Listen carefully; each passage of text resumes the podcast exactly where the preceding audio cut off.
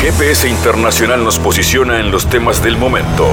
Fabián Cardoso informa y analiza la realidad latinoamericana y de integración regional en una producción de Sputnik. Sintoniza M24 97.9 FM en Montevideo y 102.5 FM en Maldonado. También puedes escuchar GPS Internacional por mundo.sputniknews.com y m24.com.uy. Este programa de GPS Internacional será de análisis de una de las doctrinas económicas actuales, pero que tiene su influencia y su nacimiento en la región. Vamos a hablar de la doctrina de Hessel, que tiene también su escuela gesseliana. Les puede sonar Villa Gesell en la República Argentina. ¿Saben ustedes que ahí detrás de eso hay una doctrina económica que representa ese apellido? Bueno, vamos a conocerla y a saber qué vigencia tiene hoy en pensamiento. Esto tiene actualidad porque se está hablando mucho de economía, en este caso en Argentina. Vamos a recibir a Carlos Louge y a Franz, analistas, columnistas en economía de este GPS. Con ellos estaremos conversando en este programa. Ellos muchos saben de economía y hoy el programa será muy dedicado a lo económico, pero no dejará de tener espacio eh, para lo cultural. Como siempre, el teatro la música, el arte, tiene su espacio en este GPS que comienza de esta manera. En GPS Internacional localizamos las noticias de América Latina.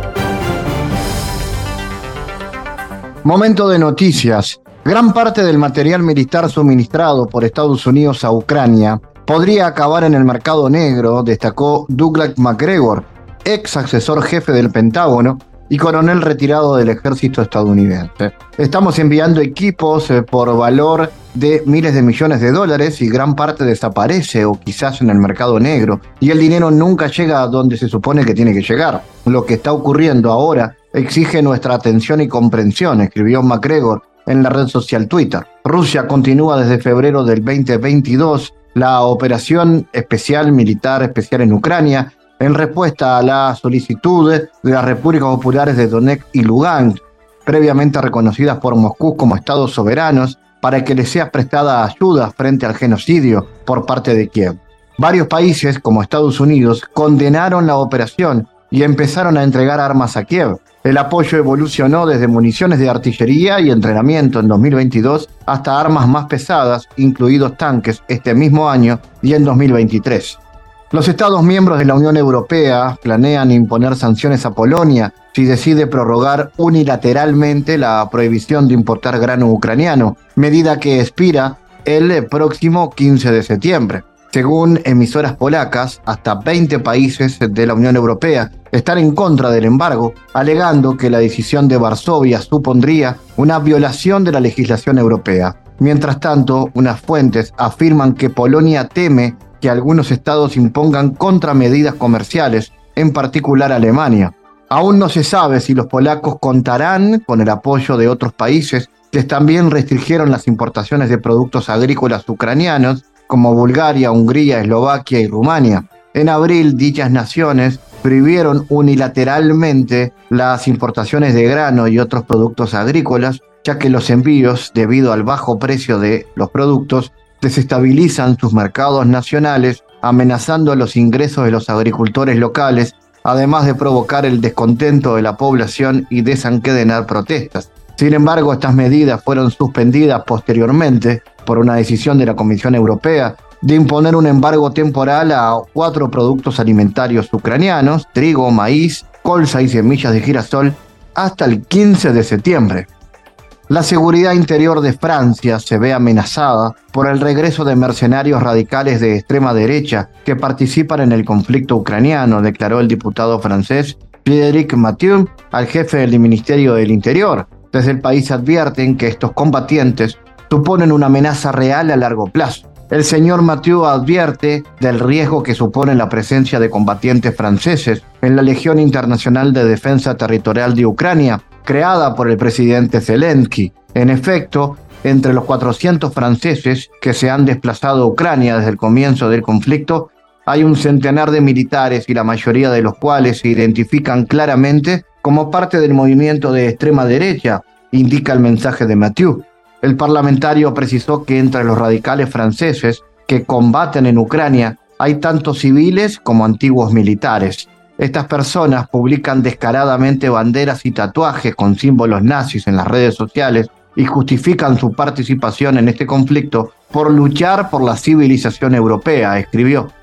El conflicto en Ucrania demuestra que Occidente empezó a encubrir y a estimular a un grupo paramilitar neonazi ucraniano condenado anteriormente por estos mismos países occidentales. El portal Nación informa que durante siete años las instituciones occidentales advirtieron sobre el batallón neonazi Azov en Ucrania, que comenzó como un grupo paramilitar neonazi en 2014 y se hizo conocido por su reclutamiento de extremistas en todo el mundo. Por ejemplo, el periódico Guardian publicó en 2018 un artículo sobre el reclutamiento de británicos para Azov, calificándolo de notoria milicia fascista ucraniana.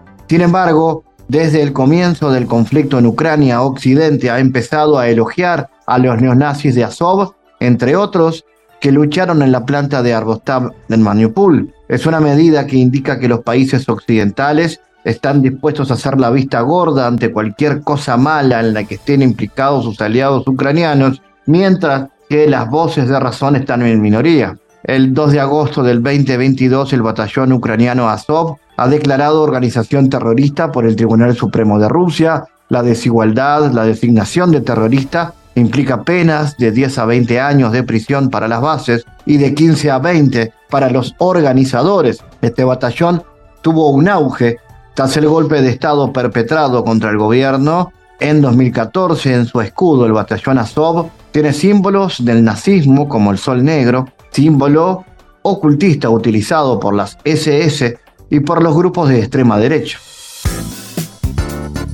Bueno, Silvio Gesell fue un escritor economista, empresario argentino-alemán que nació en Alemania en 1862, de padre protestante alemán y madre católica belga. Él representó el pensamiento más acabado, detallado y desarrollado de lo que se llamó el orden económico natural, plasmado en una obra de cinco tomos que llamó El orden económico natural por libre moneda y libre tierra, publicado primero en Argentina y después en Europa.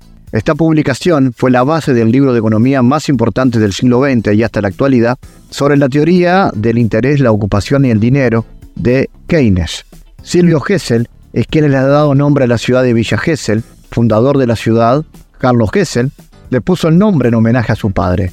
Existe un lugar con su nombre en la entrada de la ciudad y un museo donde está la sede del Instituto de Estudios Económicos Silvio Gesell.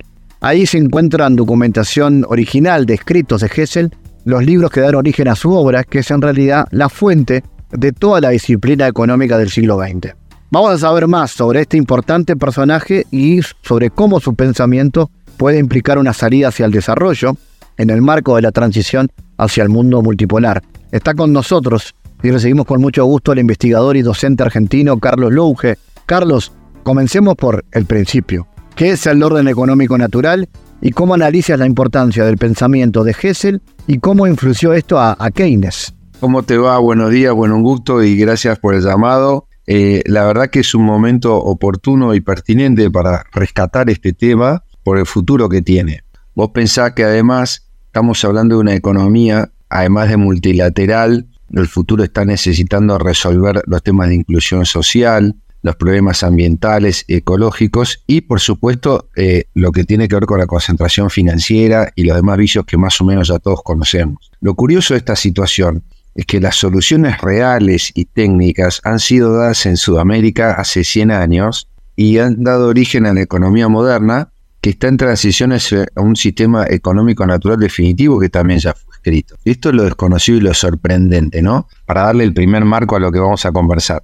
Después todo lo que has dicho es exacto, interesante y es así. Es un rescate que hemos hecho en estos últimos 10 años, 20 años en realidad, empezando con viajes a Alemania, donde hay documentación de Silvio Gesell en Argentina con las familias correspondientes. Fuimos rescatando algo que se desconocía en la historia no solo argentina, sino tradición latinoamericana que está desarticulada, que tiene mucho para articularse con autores, experiencia y doctrina, que podríamos llamar justamente el orden económico natural que se escribió en América, no en Europa. Primer punto.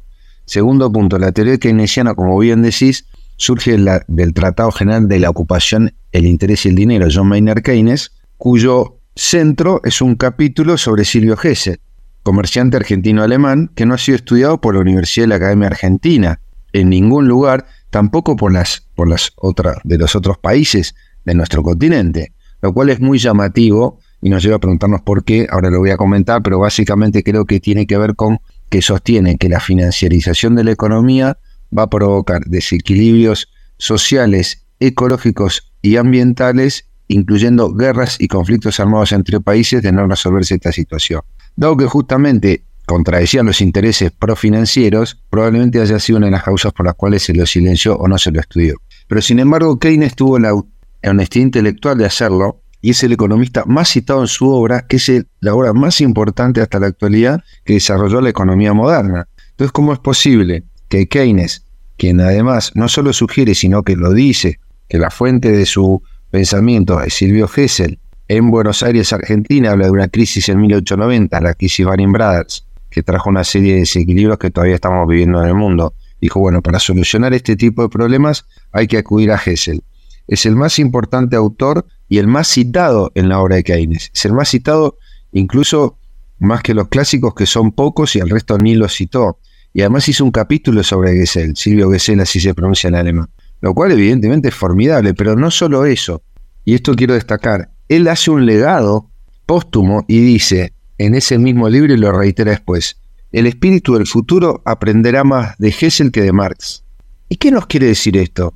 Primero del continente americano, porque el espíritu de Gesell nace acá, lo escribe en Buenos Aires, se aplica en Buenos Aires en el segundo gobierno de Roca, del general Julio Argentino Roca, fue muy progresista, adopta sus propuestas económicas, la Argentina devalúa 250% y se convierte en una potencia exportadora, sin inflación durante 50 años. Imagínense que la Argentina no tuvo inflación entre 1895 y 1946, 1947. Y ahora el problema que tenemos es que hace 50 años que no paramos de tener inflación.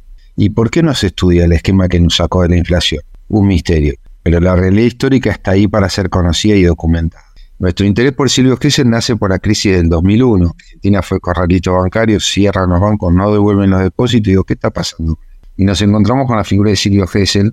Por eso viajamos al exterior y reconstruimos toda esta historia documentada. Hay un libro muy, muy importante, se llama Keynes y Gesell, que recomiendo. Véanlo, búsquenlo.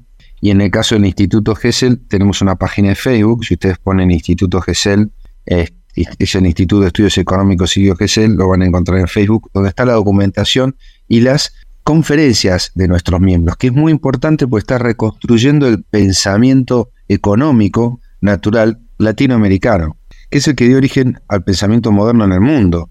Eso no se puede soslayar, entonces tiene que darlo origen al pensamiento del mundo futuro, multilateral, inclusivo, ¿sí? donde el dinero no tenga por función este, más que servir a la economía de la gente y no que la economía, las empresas y la gente financia el dinero y a la financiarización. En concreto, la economía, ¿no es cierto?, es para el desarrollo de los recursos humanos y naturales con fines de crecimiento racionales, naturales. Si la economía está al servicio de las finanzas, eso no ocurre. Las finanzas deben estar al servicio de la economía. Esta es la primera distinción. Y eso está bien claro en su obra El orden económico natural por libre tierra y libre moneda. Libre moneda la llama por moneda libre de interés y libre tierra por un sistema de acceso a la tierra que permita resolver los temas de trabajo, techo y vivienda de forma racional, como lo han hecho los países del Commonwealth también, que tienen otro régimen de la tierra, una propiedad secundaria de la tierra, que era el que proponía Hessel y Henry George, pero Hessel se adelanta a Henry George, que era el gran defensor del impuesto a la tierra libre y mejoras, que es lo que propone Silvio Hessel, y incluye todo el sistema de la macroeconomía, él es el inventor de la macroeconomía, Hessel, no, no Keynes, y el sistema monetario internacional. Yo creo que el sistema multilateral monetario internacional tiene que adoptar y está buscando ir a lo que Hessel ya escribió, ¿sí? que lo escribió en Argentina y Argentina propuso en el segundo gobierno de Roca lo que se llamó el Franco Universal, un proyecto de unión monetaria internacional, de una moneda multilateral, que dio origen después a lo que hoy llamamos los derechos especiales de giro bajo la órbita de Estados Unidos en el Fondo Monetario Internacional. No era el proyecto de origen, el proyecto origen era el Franco Universal, que después Keynes toma como Bancor y que es desplazado en el acuerdo de Bretton Woods. Pero el origen ya está escrito. Tenemos que volver a las bases. Y eso es lo que hay que implantar multilateralmente a nivel internacional y a nivel nacional. Un dinero sin interés que evite las crisis que se considera antinaturales. ¿sí? Así que no sé si me va siguiendo por ahora hasta acá. Sí, bien, y quiero avanzar y, preguntarte en esa línea, ¿por qué podemos aprender desde la región sobre esta perspectiva y qué implicaciones tiene esto en la idea de forzar sistemas económicos más soberanos respecto a otras potencias y a sus monedas? ¿Tiene una oportunidad América Latina en este caso? Absolutamente, porque en primer lugar tiene que apuntar a formar una unión monetaria regional, como lo han tenido eh, todas las regiones ahora, porque la tiene China en el sudeste asiático, porque hay un banco internacional de desarrollo del sudeste asiático, inclusive está Japón, y su moneda está siendo también utilizada en, países, en todos los países de la región. Lo hace Estados Unidos con el NAFTA, la Unión Europea con el euro, y hay también tres o cuatro uniones africanas monetarias. ¿Cómo es posible que América Latina o Sudamérica específicamente, aunque México está en el NAFTA, no pueda tener su moneda regional? ¿Qué lo impide? ¿Qué explicación hay para que eso haya ocurrido? Y es lo que proponía Hessel y otro economista discípulo de Silvio Hessel, que era Alejandro Bunge, que él ya propuso, tampoco se estudia en la Argentina, aunque es muy destacado y es conocido, no se lo estudia, la Unión Sudamericana de Naciones. Alejandro Bunge propuso también una unión monetaria de Sudamérica, porque decía que los países de nuestro continente tienen todo en común, lo decía Silvio Hessel, y después también Ernesto Torquín, que fue un gran empresario argentino, fue la mano derecha de Roca, que fue el gran gobierno que organizó el Estado Nacional argentino, su lema era paz y administración, que después Brasil toma en su bandera como orden y progreso, pero eh, es el mismo formato de paz y administración. Roca logra la paz con el Brasil, un acuerdo de desarme o limitación de, de las flotas entre los países, con el tonelaje de las flotas de guerra, y lo mismo hace con Chile, que además de emparejar la flota y los ejércitos, logra firmar los acuerdos de paz en 1881 y después en 1901, donde eh, se, establece los límites, Chile en el Pacífico, Argentina en el Atlántico, y se establece la paz y la integración. Después el general Perón propone el ABC, Argentina, Brasil y Chile, ¿no es cierto? Por supuesto, incluyendo el Uruguay y lo que hoy llamamos el Mercosur, que falta integrar a Chile para poder tener una este, región bioceánica. Entonces, todo el ABC de Argentina, Brasil y Chile permitiría integrar a nuestros países en una alianza estratégica, ¿no? Básicamente, en los países que hoy integran el Mercosur, que son el Paraguay y la República Oriental del Uruguay, países estratégicos por el lugar en el que están, y por supuesto Bolivia y el resto de los países, ¿no? este, por supuesto Perú, Ecuador, Colombia y Venezuela, para integrarse en una unión sudamericana. Eso ya estuvo propuesto por Roca, por Perón, escrito por Alejandro Bunge y desarrollado su esquema monetario por Silvio Gesell y Ernesto Torkins a nivel universal. Pero primero a nivel local. O sea que ya tenemos antecedentes de esto, que es lo más importante rescatar para lanzar e impactar a futuro y que todo el mundo se alinee con algo que tiene tradición histórica en Argentina y regional. Nos va a ayudar mucho a entrar a la opinión pública, a las universidades, a los centros de pensamiento, a los políticos y a los empresarios que desconocen no estudian, no les enseñan, usamos manuales de financieras norteamericanas, de Wall Street, todo el mundo piensa como Wall Street, como si fuera una mesa de dinero, y tenemos que salir de ese pensamiento, porque tenemos una tradición histórica que pensó de otra manera y que fue la que fundó la, economía moderna. No fue ni Wall Street ni Estados Unidos. Esto tenemos que tenerlo en cuenta porque en la Argentina tampoco se sabe, por eso hicimos el instituto, está teniendo éxito, pero por supuesto mucha lentitud porque es desplazar el conocimiento tradicional para incorporar uno natural y propio integracionista. ¿Por qué digo esto? Porque la realidad es que lo que te voy a decir te va a sorprender, es que el segundo gobierno de Roca entre 1898 y 1904 dictó el 4 de noviembre de 1899 la ley 3871 por la cual Argentina abandona el patrono oro. Esto ya se hizo. Queremos hacer algo que ya se hizo. Argentina abandona el área de la libra esterlina de Gran Bretaña se independiza económica y monetariamente de Gran Bretaña. Nadie lo dice. Primer país en el mundo.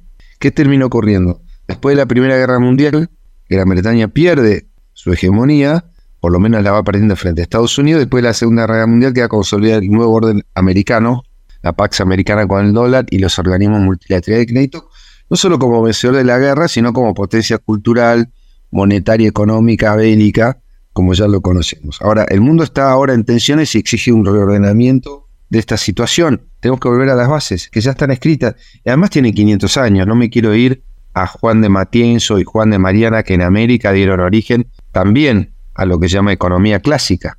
No fue Dan Smith el que escribió sobre el libre mercado, la oferta y la demanda. Fue Juan de Matienzo en lo que hoy es la República de Bolivia, el Alto Perú, que formaba parte del Virreinato del Río de la Plata, que formamos todos nuestros países vecinos. Escribe el Tratado de la Moneda de 1548 y dice que una mano invisible será la que dirigirá y es la que dirige de forma invisible e inadvertida la concurrencia en los mercados de la oferta y la demanda para lograr el precio justo, que va a ser la base de toda la doctrina de la escolástica española, el precio justo, que pues adopta la escuela austríaca, hoy por Mises y von o sea, tienen su origen y remoto, indirecto y origen real en no solo en América, sino en acá, en el Río de la Plata. Y lo mismo por la escuela naval, la escuela inglesa que escribe después Adam Smith en Escocia en 1776, 200 años después, lo mismo que ya se había escrito en Argentina y en el Alto Perú en 1548. Esto tampoco se sabe ni se estudia por la preeminencia de las universidades anglosajonas, su poder político y e-, económico, intelectual y cultural. Ahora bien, dicho esto que tenemos que rescatar como tradición hispanoamericana, muy importante, pues España era la potencia cultural en ese momento, por eso estas cosas no se estudian ni se conocen, terminamos en Silvio Gesell, que tiene éxito en Argentina y no en Alemania. ¿Por qué? Porque acá la gente estaba preparada para eso. Por nosotros pensamos distinto al hemisferio norte. Somos gente inteligente, no somos ninguno negados. Todos nuestros países de la región somos parecidos. Bunge, Torkins y Gesell decían, ¿cómo va a haber problemas entre Argentina y Chile si son países que comparten un mismo idioma, una misma religión, una misma tradición cultural? Son países similares, digamos, y además tienen todo por construir en común, además de riquezas naturales, estructuras sociales que son tradicionales y potentes. Es injustificado. Lo mismo entre los países de toda la región. Esta es una región de paz, de integración y crecimiento donde compartimos tradiciones y donde compartimos un bagaje cultural común y un mismo idioma, con lo cual no tiene ningún sentido el conflicto armado o de otro tipo más que de integración obviamente negociada y articulada de alguna manera, para lo cual se van a necesitar organismos supranacionales, regionales, no solo de, de crédito fondos, sino institucionales, de infraestructura y también culturales. Quiero destacar esto porque tiene que haber una integración cultural, no solo política entre los países o entre las empresas, que también hay que fomentar las cámaras binacionales o regiones empresarias de la producción e integración, sino de los organismos sociales, organizaciones sociales, sindicatos, escuelas, espacios culturales, argentinos, chilenos, argentinos, uruguayos. Hay una relación con Uruguay muy cercana, pero hay que afianzarla todavía más. O con, los países andinos, que tienen tanto para enseñarnos y nos han enseñado tanto. De allí nació la economía de la reciprocidad, porque usaban el trueque las civilizaciones andinas, que no eran ningunos atrasados porque eran gente avanzada cultural, social y organizacionalmente. Por lo tanto, ellos tienen todavía mucho para enseñarnos en la relación con la tierra y la naturaleza para elevarlo a un nivel institucional. Entonces todos tenemos que aprender de todos, pero hay que darle un formato este, formal y un marco donde además las organizaciones, como dije, este, sociales puedan también integrarse para tener un sustrato legítimo y que haya abajo una leña, un fuego que sostenga la institución de arriba, ¿cierto? Eso es importante para lograr la integración que sea efectivo y que los países lo puedan querer y adoptar también como propio y quieran participar. Por otro lado, decirte que, y acá voy con esto, el segundo gobierno de Roca esa ley de 1899 fue tan importante que le permitió a Argentina duplicar su PBI en 10 años y el modelo económico argentino, así lo podríamos denominar, aunque no se llamaba así, porque sí se llamaba el modelo económico de Geseliano keynesiano, es adoptado por los Estados Unidos para salir de la Gran Depresión del 30. ¿Puedes creer lo que te estoy diciendo? No solo Estados Unidos, sino Inglaterra, toda Europa y el mundo adopta ese modelo, porque es en la Gran Depresión del 30 donde Inglaterra y el mundo abandonan el patrón oro, siguiendo el modelo argentino, de modo tal que inclusive el autor intelectual del New Deal norteamericano, que es un gran economista llamado Irving Fisher de la Universidad de Yale, dice que él es un humilde discípulo del empresario Hessel. Eso dice. Y él es el, economista más importante de los Estados Unidos, quizás, no sé, hasta la década de 70, 80, de los más importantes en la historia de Estados Unidos no me animaría a decir más importante, pero sí es, es, destacado por sobre los demás porque ese que formula la teoría cuantitativa dinero y es keynesiano. Entonces, junto con Keynes en Inglaterra y Fisher en Estados Unidos construyen la economía moderna a partir de la macroeconomía que fue diseñada y creada en la Argentina, inventada y desarrollada por Silvio Gesell a través de una herramienta que llamó el índice general, que hoy le llamamos índice general ponderado de precios, mayoristas y minoristas, que fue aplicado en la Argentina exitosamente para sustituir al patrón oro. Es increíble que todo esto no se conozca, no se estudie en nuestras universidades, que no lo sepan nuestros economistas ni políticos. Eso nos trae a nosotros el origen, la tradición y de alguna manera el abolengo que América necesita y requiere, pero que ya tiene. Solo necesita ser mirado y reconocido para liderar, digamos, en el mundo lo que son las nuevas formas sociales, nuevas formas económicas, porque lo hicimos en el pasado, lo tenemos que hacer en el futuro. ¿Se entiende? Es de una importancia trascendental. No sé si me seguís con lo que te estoy transmitiendo. Perfecto, y puede ser una oportunidad también para que estas ideas entren en la Argentina hoy convulsionada a nivel económico. Sería una excelente oportunidad. Yo creo que sí, que es el momento. Ahora hay que ver un aspecto transicional entre la emergencia en la que se está viviendo y hacia dónde hay que ir, que es esta playa que te estoy diciendo, que es este lugar. Sí, sin ninguna duda este debe ser el camino, pero debe ser conocido antes para poder ser aplicado. Eh, vos fijate que si nosotros podemos, Gessel decía que para el Banco Central, él, sostiene que tiene que haber una autoridad monetaria central, pero que tenga una sola función, por eso tiene que ser independiente, y es emitir dinero cuando se necesita y retirarlo cuando sobra. Un horno y una prensa. Eso es un invento que se hizo acá, en el Río de la Plata. ¿Por qué? Porque si vos estabas con el patrón oro, había patrón oro, tenías dinero. Salía el oro, no tenías dinero. Así funcionaba el mundo, una cosa increíble. Eh, dice, no, acá tenemos que tener una moneda interna que se relacione de otra moneda con la moneda internacional. Y para manejar la moneda interna lo que tenemos que hacer es, cuando el oro sale, no podemos paralizar la economía, tenemos que emitir dinero y crédito para que siga funcionando. Y cuando el oro entra o hay inflación porque hay un exceso de dinero y empiezan a subir los precios, por eso crea el índice de precios, tenemos que retirar dinero de circulación para mantener el 0% de inflación y lograr lo que él denomina el poder absoluto adquisitivo del dinero, es decir, el cero absoluto de inflación, el poder adquisitivo absoluto. Y eso se logra mediante la formulación de una autoridad monetaria que va midiendo los precios y los agregados monetarios. ¿no? Porque otro invento de Hessel fue que además de existir los mercados de bienes y servicios, como decía la economía clásica, la economía clásica, todos los mercados de trabajo y demás, lo que Hessel descubre es que también hay un mercado monetario paralelo. Está la oferta y demanda de dinero, es decir, el manejo de los agregados monetarios que impactan sobre la economía real. Eso no existía antes de Hessel. Es lo que trae Keynes y lo formula académicamente Keynes como un esquema más moderno, pero lo hace 30 o 40 años después que Hessel. Hessel empieza a escribir en 1891 en Buenos Aires. 1893 crea la reforma monetaria como puente hacia el Estado social, que después fue el Estado benefactor de Europa, ¿no? lo que llamamos el Estado benefactor, la economía social. Ahora, eso es importante rescatar como tradición americana para volver a aplicarla. Esta, este conocimiento inmediatamente nos va a traer naturalmente, además de la memoria de 50 años sin inflación, a que las cuestiones son más simples de lo que parecen y las han complejizado quienes están interesados, por supuesto, en la financiarización de la economía, de la tierra, de los alquileres y la vivienda para hacer negocios financieros. Entonces, desarmar esa estructura es lo más difícil, pero es lo que nos va a asegurar que haya vivienda, tierra barata, con una reforma fiscal que es la que propone GESET, y crédito para el crecimiento. Sí, por supuesto que se puede lograr, pero hay que poner el objetivo y planificar la transición, no tengo ninguna duda. Y se puede hacer además rápidamente, porque si vos pones esto en, en valor, y, se, se, redirecciona el crédito de las instituciones a la producción y al empleo, vas a estabilizar rápidamente un crecimiento de la economía y una vez que lo tenés en una navegación promedio, digamos, en, en se podríamos llamar una velocidad promedio, podés empezar a equilibrar variables, ¿no? Porque acá lo que se busca es tener un dinero sin interés ni tasa de inflación. Sin interés ni tasa de inflación. Existe un libro que se llama así, de Magri Kenny en Alemania, que, la base, que, lo toma del pensamiento geseliano. Entonces las monedas sin interés, pero que los bancos puedan tener, por supuesto, una legítima ganancia, los costos, los servicios, la administración, se podría hacer, pero no el interés compuesto y la usura. Por eso Gesell es sacado de la literatura económica porque se opone a la usura. Y para resolver los problemas que tenemos en todos los ámbitos que mencioné y que todos conocemos, tenés que terminar con la usura y la concentración financiera, si no vas a reproducir permanentemente estos problemas y América, latina tiene la oportunidad de hacer lo que tiene recursos naturales, humanos y culturales demostrados en nuestra historia para hacerlo. Carlos Louge, gracias por estar en GPS. No, por favor, quedo a disposición por cualquier otra cosa. No sé si se entendió, si fui claro o, o qué es lo que te pareció lo que te acabamos de transmitir. Analizamos los temas en GPS Internacional.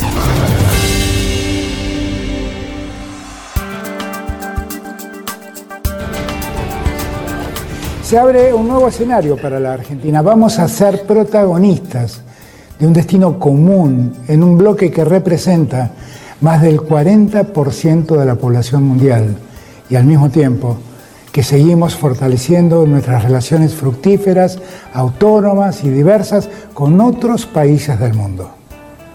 Argentina fue, es y será un país integracionista. Es una política de Estado buscar la integración con diferentes instancias a nivel regional y mundial, porque está probado que de ese modo aumentamos nuestras posibilidades de abrir nuevos mercados, de consolidar los mercados existentes, de favorecer los flujos de inversión, creando empleo, de aumentar las exportaciones y de desarrollar la aplicación de nuevas y mejores tecnologías. Durante el año 2022 comenzamos las gestiones para el ingreso de la Argentina a los BRICS. Hicimos reuniones con los jefes de estados, con los cancilleres, con los embajadores de todo el bloque, en la convicción de que se trataba de una plataforma política y económica necesaria frente a un mundo inestable e inequitativo, donde los países con economías emergentes requerimos mayores niveles de integración. Quisimos y queremos ser parte de los BRICS porque el difícil contexto global confiere al bloque una relevancia singular y lo constituye en un referente geopolítico y financiero importante, aunque no el único, para este mundo en desarrollo. Ser parte de los BRICS nos fortalece y no excluye otras instancias de integración. Y menos todavía la orgullosa pertenencia argentina al sistema multilateral de Naciones Unidas. Formar parte de los BRICS significa ser parte de un bloque que actualmente representa el 24% del Producto Bruto Interno Global, el 16% de las exportaciones y el 15% de las importaciones mundiales de bienes y servicios. En términos de comercio exterior, los actuales cinco países que integran los BRICS representan para la Argentina el 30% del destino de nuestras exportaciones. De modo que hay un camino recorrido y nuestra intención no surge de ninguna abstracción, sino de nuestros intereses nacionales. Aumentar la capacidad de nuestra exportación a los países miembros, así como fortalecer también nuestras oportunidades comerciales con países que mantienen relaciones de segundo orden con esos países miembros de los BRICS. Esa es una oportunidad que se nos presenta. El bloque facilita la coordinación económica de los países que lo componen. Se trata de las principales economías emergentes, potencia la agenda de los países del sur global y promueve herramientas para alcanzar los desafíos de desarrollo contemporáneo. Por esas razones, el 24 de agosto del 2022 envié una nota formal al presidente Xi Jinping, en ese entonces quien ejercía la presidencia pro tempore de los BRICS. Allí le expresé al presidente de la República Popular China que los BRICS constituían para la Argentina un enorme mecanismo de cooperación. Asimismo, pusimos al tanto de nuestra vocación de ingreso mediante nota al resto de los países, a Brasil, a Rusia, a India y a Sudáfrica. Nuestro ingreso a los BRICS es una meta coherente con nuestra búsqueda por proyectar a nuestro país como un interlocutor clave y un potencial articulador de consensos en colaboración con otras naciones, sobre todo en nuestra región, en el mismo momento en que el mundo es atravesado por marcadas tensiones geopolíticas. Asistimos a un escenario marcado por la crisis del sistema multilateral, por la desaceleración de la economía mundial, por los shocks sobre las cadenas de suministro por fenómenos de inflación generalizada y por la insostenibilidad de deudas externas. Todo eso determina mayor desigualdad social e interior de los países y una profundización de la brecha entre norte y sur, a lo que se suma el debilitamiento de muchos de los foros que nos habíamos dado para preservar la paz y promover el desarrollo.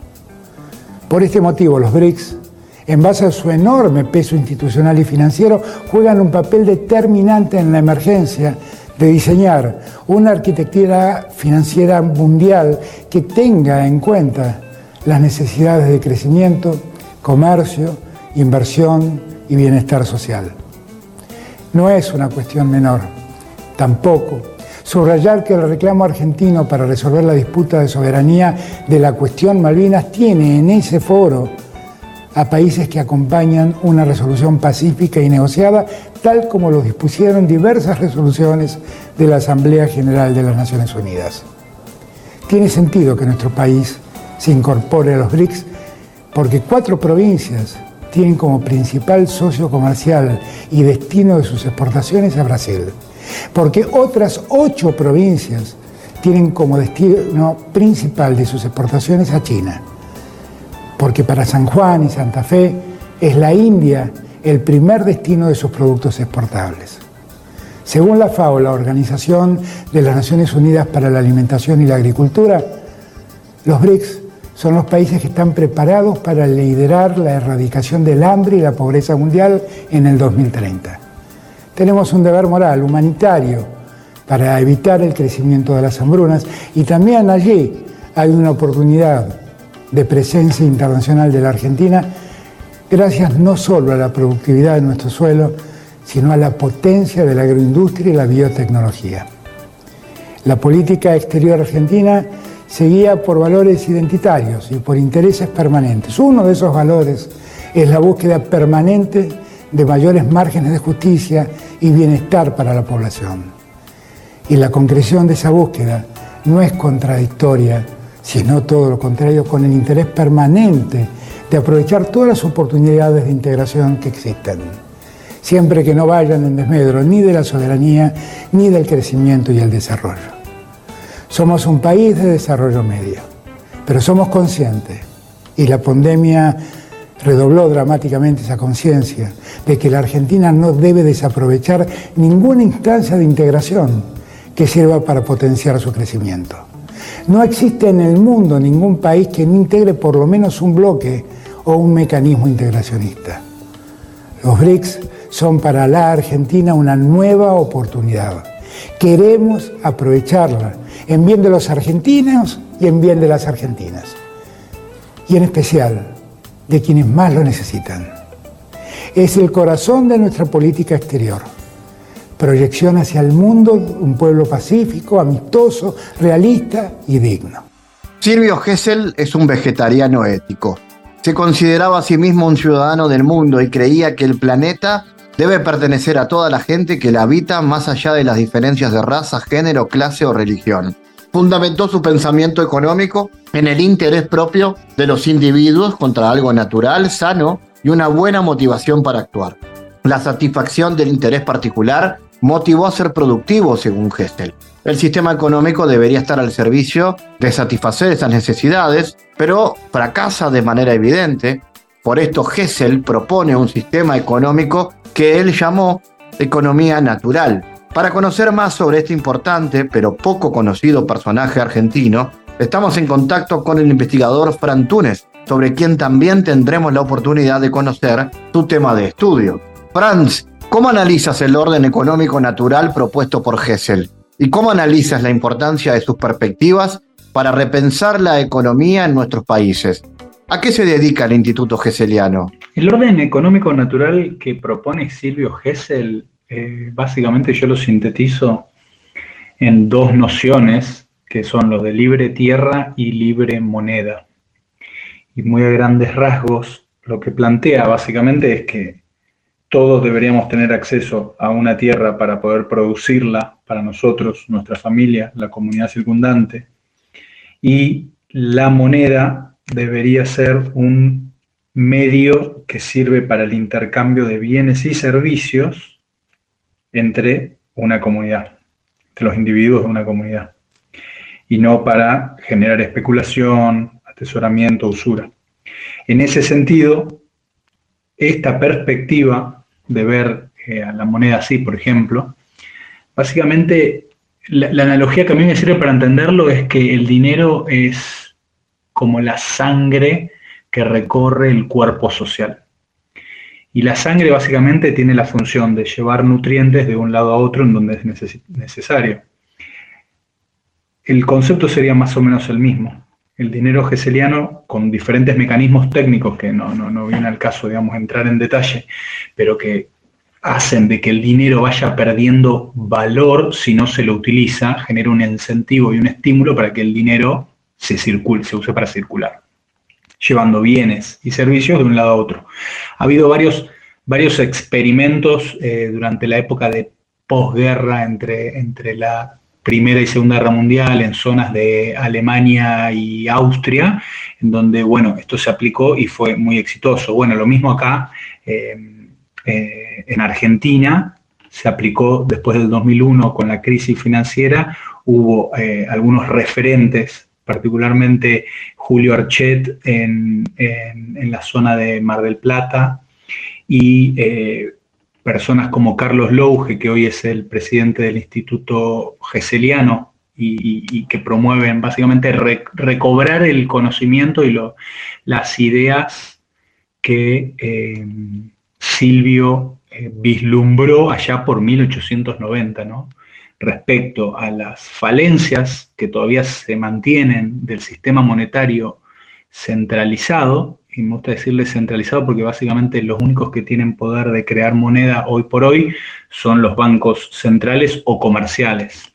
Eh, por lo tanto, ese poder que es básicamente el poder de permitir que naciones se desarrollen o no se desarrollen, o de llevar a naciones a la guerra o no, o a la miseria, es un poder que está concentrado en manos privadas, manos privadas que tienen sus propios intereses.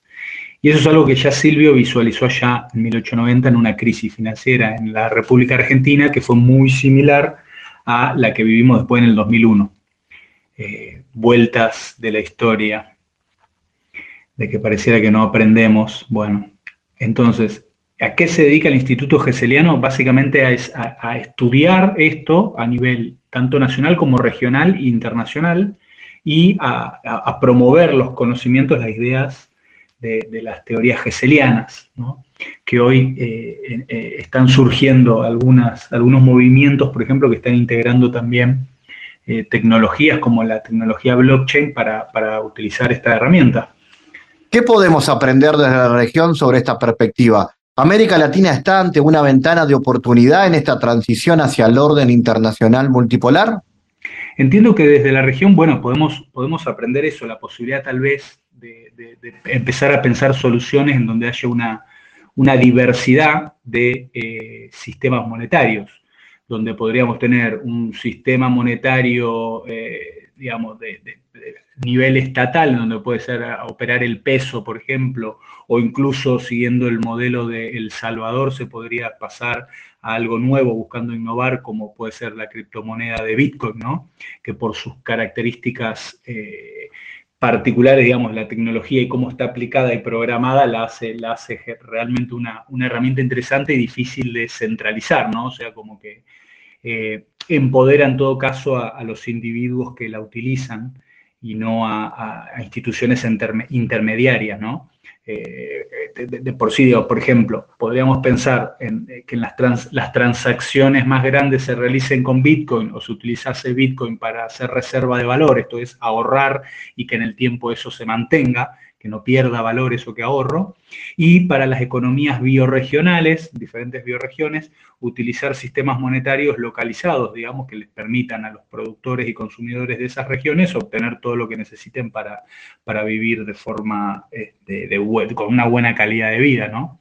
Porque un poco, también conectando con lo que decía antes, es algo que se está viviendo acá en, en valles como, como los que hay en Córdoba, que uno puede obtener realmente una, excelente calidad de alimentación de niveles que, eh, en mi perspectiva, incluso superan la, alimentación industrial que uno puede llegar a encontrar en, países, entre comillas, desarrollados como en Europa.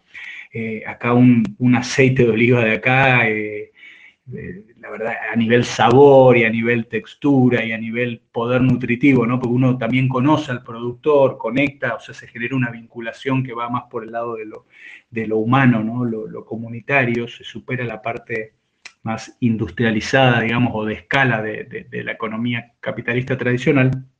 Y, en definitiva, bueno, toda esta perspectiva de lo geseliano alimenta esa otra corriente de, ver las cosas y de vivir la vida, que a mí me resulta particularmente interesante porque eh, no necesariamente tiene que ir en contra de lo que ya hay, simplemente puede brindar una alternativa para aquellos que quieren vivir desde esa alternativa. Por eso hablo de que, eh, en definitiva, un, lindo aprendizaje para todos en la región sería ver la posibilidad de eh, poder elegir el sistema monetario que cada uno quiera utilizar, lo cual asimismo redundaría en una profundización de la democracia, de, la democracia real y verdadera, y un empoderamiento de los ciudadanos por encima de instituciones como bancos centrales o bancos comerciales, o incluso, bueno, este, gobiernos o, grandes corporaciones. Eh, por su parte, Franz, corriendo el foco un poco hacia tu tema de investigación, ¿qué son los estudios globales y qué los diferencia de las relaciones internacionales? ¿Por qué necesitamos países nuevos? ¿Y cuáles son los problemas relativos a los llamados países viejos? ¿Qué son los estudios globales y qué los diferencia de las relaciones internacionales? Muy buena pregunta. Los estudios globales en sí buscan eh, hacer como un, estudio multidisciplinario que integre diferentes disciplinas, como por ejemplo puede ser eh, el estudio de las ciencias de la Tierra y lo que las ciencias de la Tierra están diciendo sobre, eh, por ejemplo, los límites planetarios, o sea, el sistema Tierra, y combinar esa, esa, esa realidad con, por ejemplo, relaciones internacionales y una lectura de cómo los estados-nación en el proceso de modernización tendieron hacia procesos de desarrollo e industrialización que eh, llevaron a la emisión de gases de efecto invernadero, particularmente en, en los últimos 300 años, desde la primera revolución industrial y se potenció con la era atómica, em, que han llevado a justamente romper ciertos límites planetarios y que hoy estemos en una crisis ecológica y climática global. Entonces ahí estás haciendo un estudio global, ¿no? Estás viendo las ciencias de la Tierra por un lado y qué dicen las relaciones internacionales o las ciencias políticas o la historia o incluso la economía, ¿no? Por la cuestión del desarrollo de eh, cómo esas dos disciplinas interactúan y te permiten hacer un estado de situación de la humanidad eh, global, ¿no? Entonces eso sería un poco un ejemplo de cómo, cómo aplican los estudios globales. Es, en sí eh, es una perspectiva que están haciendo como mucho en las ciencias sociales y hay mucho debate alrededor, pero yo lo resumiría así, la capacidad de generar estudios multidisciplinarios que nos permitan hacer una lectura eh, integral, holística, de un fenómeno que tiende a afectarnos globalmente, ¿no? Eh, en ese sentido, por ejemplo, el doctorado que estoy haciendo yo entre la Universidad del Salvador en Buenos Aires y la Universidad de Humboldt en Berlín, plantea tres ejes temáticos para el estudio de los estudios globales. Son las transiciones, las transiciones hacia la sustentabilidad, por ejemplo, las desigualdades entre lo que se conoce como el norte global y el sur global, esto sería lo que antes se decía los países desarrollados y los países subdesarrollados con vías de desarrollo, más o menos. Este, y por otro lado, el otro concepto es el de gobernanza global, em, que este es el que yo estoy em, eh, tomando como eje de estudio para mi propia investigación, que, que busca estudiar el impacto de la tecnología blockchain eh, dentro de la gobernanza global, como dentro de, lo que yo defino como el ecosistema blockchain, que va más allá de solo la tecnología, lo defino como la intersección entre la tecnología, eso es la tecnología blockchain en sí misma, con todo lo que facilita y genera, las funcionalidades de esa tecnología, esto es, cómo se aplica a diferentes funciones, siendo, por ejemplo, Bitcoin el primer ejemplo, con un, dinero en efectivo transaccionable eh, sin tener que pedir permiso a nadie desde un lugar a otro lugar, desde un individuo a otro individuo en cualquier parte del planeta, hasta, por ejemplo, Ethereum y esta supercomputadora que permite desarrollar aplicaciones eh, y hasta lo que hoy están naciendo como las DAO o las organizaciones autónomas descentralizadas, que eh, están habilitando formas de gobernanza descentralizadas, ¿no? En donde todos los que son miembros de una comunidad tienen la oportunidad real de ser parte de las decisiones y donde digamos que la responsabilidad queda en cada miembro y en cada ciudadano una vez que se establecieron las normas, digamos, la constitución que eh, rige una DAO en particular. Eso lo hace al ecosistema blockchain un, ecosistema muy interesante para, investigar y analizar y ver, que lo que quiero ver, eh, qué elementos o patrones que están emergiendo ahí sirven para eh, hacerse, digamos, enfrentar problemáticas globales, como puede ser, por ejemplo, el cambio climático, eh, con acciones locales, pero coordinadas globalmente entre miembros que pueden estar en diferentes partes del mundo. Así que bueno, con eso, eso es un poco también la idea de gobernanza global, eh, que, en términos tradicionales sería como, bueno, cómo se arriba y se toman decisiones que eh, enfrenten problemáticas, riesgos y desafíos globales de forma coherente, ¿no? O sea, Hoy la gobernanza global está centralizada en instituciones, organismos internacionales, generalmente representados por estados y, corporaciones o algunas organizaciones de la sociedad civil de, digamos, que manejan altas, altas cantidades de dinero.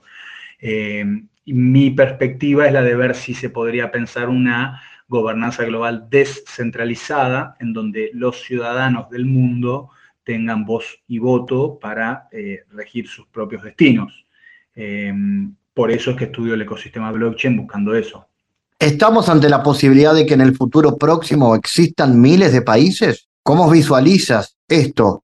¿Vamos hacia una reconfiguración sistémica? ¿Y cuáles serán las grandes problemáticas en el futuro próximo? Bueno, ¿a qué, ¿por qué necesitamos países nuevos y cuáles son los problemas relativos a los llamados países viejos?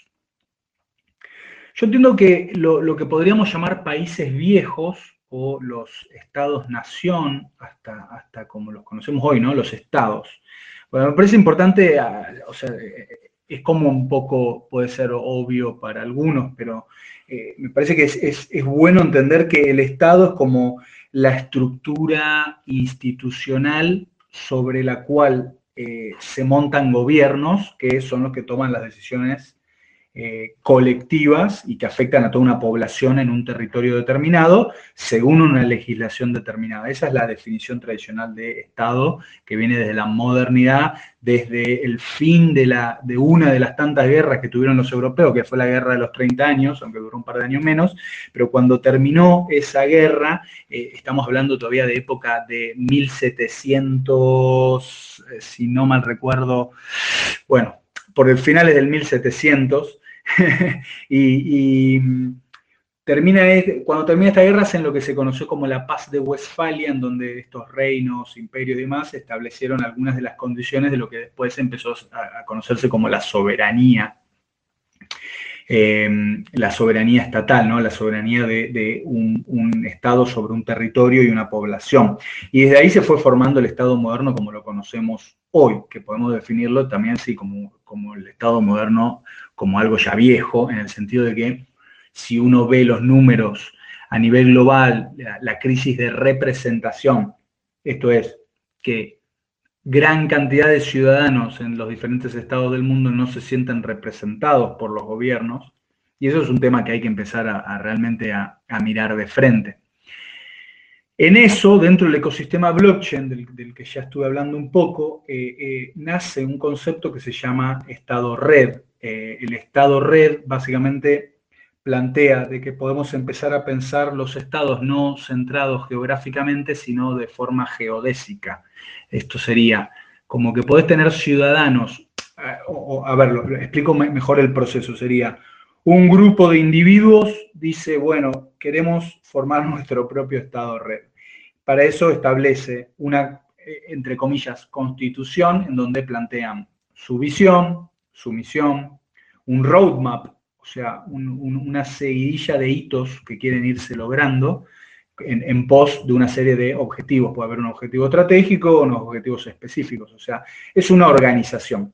Ahora, lo interesante de esto es que esa comunidad de fundadores iniciales puede después abrir esa constitución y aquellos que, digamos, y comunicarla, y aquellos que se sientan interpelados por la misma pueden empezar, digamos, haya mecanismos de eh, adopción o de integración, de participación e incluso de toma de decisiones en la gobernanza, que van a variar de Estado-Nación, de Estado-Red en Estado-Red, digamos. O sea, cada Estado-Red pondrá lo, que, lo que le, interese y la forma que uno quiera, ese, ese grupo fundador quiera, y las personas que quieran sumarse a ese Estado red, bueno, estarán alineadas con lo que plantea su, entre comillas, constitución o white paper en este caso. Eh, lo cual es, como propuesta, a mí, en, lo personal, desde mi perspectiva, me resulta súper interesante porque es definitiva, invita a aquellos que ya se consideran más bien ciudadanos del mundo a empezar a conformar nuevas instituciones, o sea, aprovechar la infraestructura tecnológica que brinda, eh, en este caso, el ecosistema blockchain, que básicamente eh, permite la descentralización, permite empoderar a individuos y a comunidades, eh, utilizando estas herramientas para empezar a generar nuevas formas en donde, bueno, nos ponemos de objetivo, no sé, armar una ciudad en algún lugar de, no sé, la Patagonia, por ejemplo. Gracias, Franz, por estar en GPS. En GPS Internacional navegamos por la sociedad y la cultura.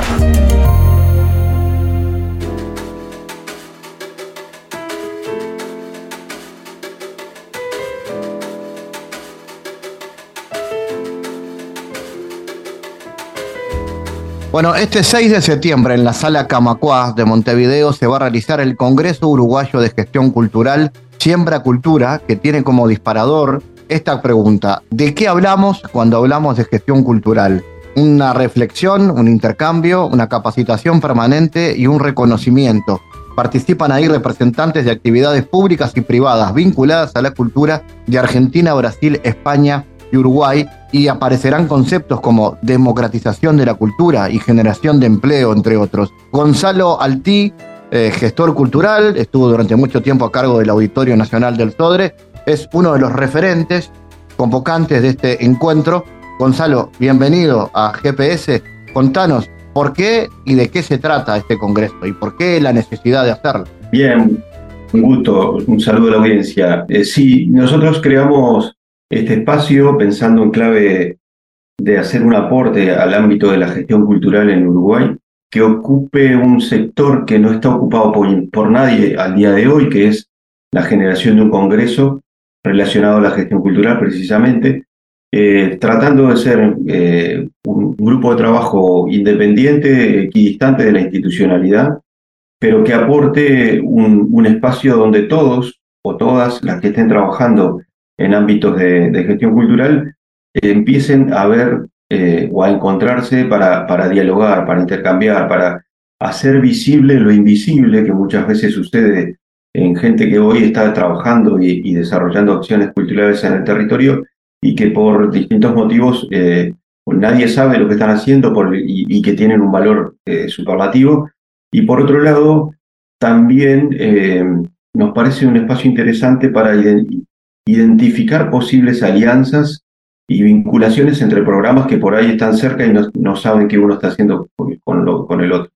Entonces, este, la intención tiene, tiene eso, ser por un lado un espacio de encuentro y por otro lado también un espacio de formación y capacitación, porque eh, hay gente que está trabajando, como decíamos, y que por ahí no tiene formación eh, académica o, especializada, sino que la ha desarrollado por la vía de la praxis y nos parecía interesante generar un espacio de intercambio para ello. ¿Qué temas van a aparecer en esto? Yo adelantaba algunos que tenían que ver con democratización de la cultura, generación de empleos, son todos macro temas, ¿no?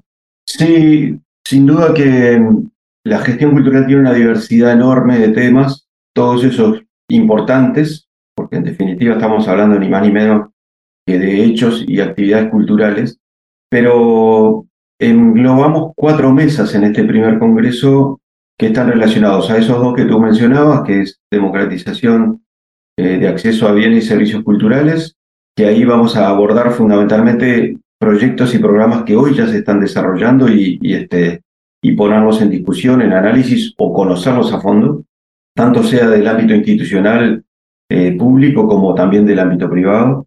En la generación de empleo y de precarización es un, es un tema sumamente interesante porque todos somos conscientes que el ámbito cultural tiene un problema fuerte en lo que es la, formalización del trabajo y queremos ponerlo en discusión y que se ponga arriba de la mesa a ver qué está pasando con eso y, todo lo, todos los efectos y actividades que se desarrollan en distintas partes del país y el impacto que tiene en el empleo, tanto directo como indirecto. Por, por, poner dos ejemplos, el Auditorio del Sodre es, un, es una empresa gigantesca y entre los proveedores indirectos, eh, más allá de lo que pase arriba del escenario, eh, con los artistas, es un edificio de 25.000 metros cuadrados, por ponerte un ejemplo. Entonces, eh, hay un montón de proveedores y, servicios que están anexos al servicio cultural, pero que no son del, del ámbito específicamente cultural. Bueno, pero, pero eso es parte de una, de una economía creativa que genera el proyecto cultural. Lo mismo, por ejemplo, la, la fiesta del río Limar en 33. Es un, es un evento cultural muy potente, pero que genera unas 600 plazas de trabajo indirectos que, que van más allá de lo artístico. Entonces, todo eso lo queremos poner este, arriba de la mesa y hacerlo conocer porque nos parecía interesante. Los otros dos temas son eh, uno que llamamos el efecto derrame, que son todas las actividades que, desarrolla la, la, actividad cultural eh, en forma autónoma e independiente y a su vez que se, se hace a pesar de todos estos problemas que estamos hablando. Por lo tanto, queremos visibilizar o hacer visibilizar esos proyectos que se están desarrollando.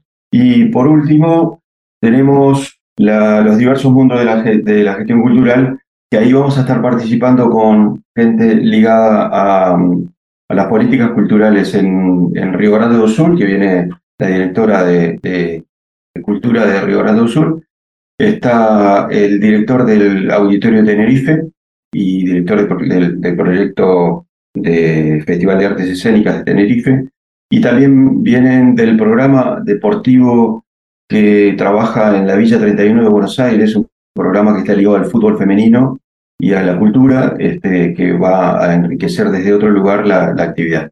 La gestión cultural se ha vuelto en los últimos tiempos, sobre todo con, con, experiencias de formación, también una salida laboral, ¿no? Antes era, bueno, gente que le gustaba, emprendedora, ¿no? Que tenía ideas de gestionar eh, una sala cultural o a veces los propios artistas, ¿no? Que devenían en productores. Pero hoy se ha profesionalizado, ¿estás de acuerdo en ese sentido? Absolutamente, sí, sí, y la, digamos, la cultura es una de las expresiones más antiguas que tiene el ser humano, pero la gestión cultural como carrera es una cosa relativamente nueva, más allá que siempre se hizo, ¿no? Entonces, eh, la, profesionalización me parece muy importante por un lado, porque esto se transforma en un trabajo y eso hay que, hay que dignificarlo como tal. Y por eso las formaciones académicas que hoy existen, por ejemplo, en el caso de Uruguay, con la eh, Universidad de la República, el CLAE, la Fundación Itabú, la Universidad Católica, entre otros, es muy, muy interesante. A su vez, hay que actualizar un montón de gente que ya hace muchísimo tiempo que está desarrollando la, actividad sin haber podido acceder a ese tipo de formación porque son relativamente nuevas. Es ahí donde nosotros buscamos un público objetivo que el Congreso le pueda servir como un espacio de relacionamiento y de formación. Por lo tanto, es, es, es, para todo aquel interesado, digamos. Esto no es para profesionales. No, no, no, es, es, es, abierto. Todo, todo aquel que le interese el tema de la gestión cultural está invitado y es muy, muy bienvenido. Eh, van a participar, me imagino, también artistas, ¿no? Que, como te decía, ven esa pata como necesaria, digamos, la de la autoproducción. Bueno, exactamente, en, el, en la mesa de efecto derrame es una mesa performática, porque los, que están invitados, la gran mayoría va a ser, además de, de hablar de cómo resuelven sus problemas, por ejemplo, un sello de música independiente, un artista profesional, este, una editorial comunitaria, eh, además de hacer su presentación de cómo resuelven sus inconvenientes o problemas o gestionan, van a hacer una performance eh, artística. Entonces, también va a ser dinámico, va a ser distinto la propuesta tiene un cierre artístico a través de, esta mesa. Entonces, eh, creemos que va a ser una, una, oportunidad interesante de intercambiar lo práctico eh, con lo artístico en forma directa. Gonzalo, eh, dame detalles entonces para quienes quieran más información, dónde deben entrar y anotarse y ser parte. Perfecto, es en la sala Camacuá, en la calle Camacuá 575 de Montevideo. Para los que conocen, el Uruguay es el local de AEU. Las entradas están en venta a través de Red Ticket, eh, porque tiene un costo el, ingreso, y la mm, información está a través de la página web de Sala Camacuá. O sea que ahí hay, más información. Y cualquier cosa, tenemos un, correo electrónico, Siembra Cultura 23, eh, que nos pueden escribir, arroba Gmail, eh, que nos pueden escribir para cualquier consulta que tengan. Me imagino que también surgirá de acá algún tipo de documento, ¿no? Algo que, que, haga memoria de este encuentro. Exacto, sí, justamente la, la, intención de todo Congreso es terminar con, con algún documento este, que sintetice un poco toda la actividad. Eh, nosotros obviamente vamos de menos a más, iniciamos un proceso manejable, por decirlo de alguna manera, y sí, pero, pero la intención es precisamente de cada mesa sacar una conclusión y eventualmente hacer una publicación a través de redes o mecanismos más este, informáticos que estaremos presentando a posteriori.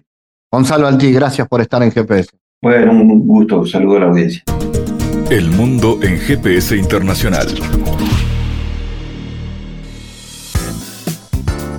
En Diálogos Geopolíticos analizamos diversos asuntos que atañen a la política mundial, desde el abordaje de los ámbitos multilaterales de articulación política a nivel global hasta las cualidades y los propósitos de las configuraciones regionales, tanto en América Latina así como en otras regiones. Nuestro objetivo es poner foco a una gran diversidad de temas que atañen a la geopolítica en el mundo contemporáneo. Para eso vamos a recibir a Santiago Caetano, aquí en GPS. Bienvenido, Santiago. ¿Cómo te va, Fabián? Continuando con lo que pusimos ayer, dado que la sociedad internacional está asignada por su heterogeneidad, interdependencia y complejidad, con la llegada del neoliberalismo y la consiguiente internacionalización de los mercados financieros desde comienzos de los años 80, el sistema internacional debería pensarse en clave global. La intensificación de los procesos transnacionales, así como la acelerada expansión del capitalismo tras el fin de la Guerra Fría, derivaron en el ocaso de la pugna geopolítica bipolar y dio lugar a un nuevo orden geoeconómico que ubicó a los Estados Unidos en una posición de preeminencia. Como ejemplo de lo que se dio en los años 90, a partir de la aceleración de la globalización, por medio de la cual se intensifican las relaciones económicas, políticas y sociales, eh, se produce una serie de cambios estructurales a nivel de los procesos productivos que han condicionado la respuesta de los estados y los procesos de integración. Dichos procesos se han caracterizado por la desnacionalización de la producción, así como por la nueva organización del trabajo, lo cual ha promovido una reconceptualización de los ámbitos de poder, tanto a nivel local como regional. En este nuevo contexto de intensificación de las relaciones transnacionales, reviste particular importancia el rol de las empresas transnacionales como actores relevantes en la diversificación y traslado de sus cadenas productivas en distintos países, siendo la mayoría de ellas provenientes de Occidente. Se destaca entonces su incidencia en relación al importante crecimiento del comercio exterior, así como de los movimientos de personas a través de las fronteras y una mayor circulación de la información. Bueno, más adelante continuaremos hablando de este tema. Gracias Santiago por tu aporte a GPS Internacional. Gracias Fabián, hasta la próxima. GPS Internacional, una producción de Sputnik con la producción periodística de Santiago Caetano, siguiendo los temas más importantes de la agenda latinoamericana y con visión global. Esta producción de Sputnik que se despide y que nos invita también a que nos sigan a través de las redes sociales. En Twitter somos GPS Inter y estamos también en Facebook, GPS Internacional. Fabián Cardoso en GPS Internacional junto a los protagonistas analizó la realidad. Una producción de Sputnik por M24, 97.9 FM en Montevideo y 102.5 FM en Maldonado. Que puede volver a escuchar en mundo.sputniknews.com y m24.com.uy.